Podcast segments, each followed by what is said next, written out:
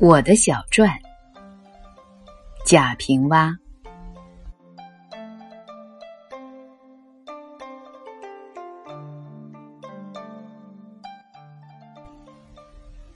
姓贾，名平凹，无字无号。娘呼平娃，理想于顺通。我写平凹，正是于崎岖。二字之改，音同形异，两代人心境可见也。生于一九五二年农历二月二十一日。孕胎期，娘并未梦星月入怀，生产时亦没有祥云罩屋。幼年，外祖母从不讲甚神话。少年，更不得家庭艺术熏陶。祖宗三代平民百姓，我辈哪能显发达贵？原籍陕西丹凤，实为深谷野巴，五谷都长而不丰，山高水长却清秀。离家十年，寂寂归里。因无衣锦还乡之欲，便没无颜见江东父老之愧。先读书，后务农，又读书，再做编辑。苦于心识，不能仕途；拙于言辞，难会经济。拙笔涂墨，纯属滥竽充数。若问。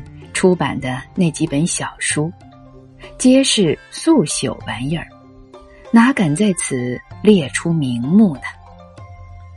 如此而已。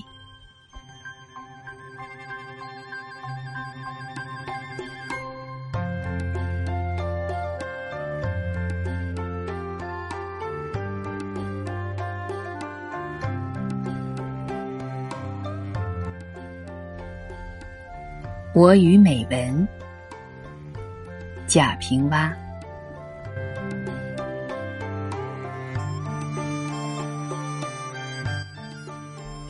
应主在中国现当代的文学中，选出影响我的三十篇美文，这是很难的事情，因为对我产生过影响的作家，往往是他的整体创作。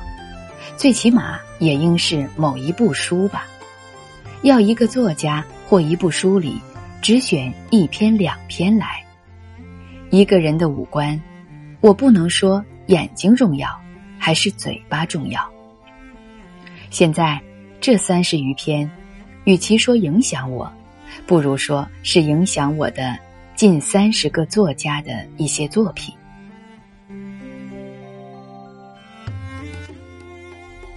我是在文化大革命后期的年月里初学写作，当时社会的文学土壤非常贫瘠，这就注定了我的文学先天不足。如果是一株苗子，那也是黄黏黏的。随着新时期文学的到来，我才慢慢有了真正的文学作品阅读，晒着太阳。吸取了肥和水，可以说，是这些作品使我知道了什么是文学。他们有的是提升了我的境界，有的是拓展了我的思维，有的是文本上的启示：怎样结构，怎么运用文字，怎么控制节奏和把握味道。如同在路上走，路弯弯曲曲，他们。就是一棵棵树，站在路的拐弯处，让我明确了方向。靠着歇气儿乘凉，或者那树长得好，树梢上有鸟儿美丽的叫声。我是有茶清待客，无事乱翻书。真的是乱翻，每每翻得昏昏欲睡了，突然看到了他们，我记得当时都是眼前一亮，接着是一阵喜悦或一阵战栗，就觉得这些美文是给我写的，他们在一直等待着我。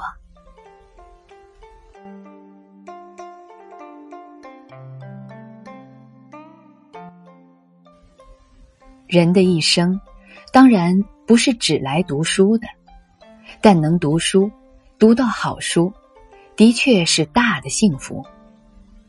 我现在已经五十多了，可能还会很久很久的活着，走文学的路，路弯处，肯定还有更多的树，那些树还在等着我。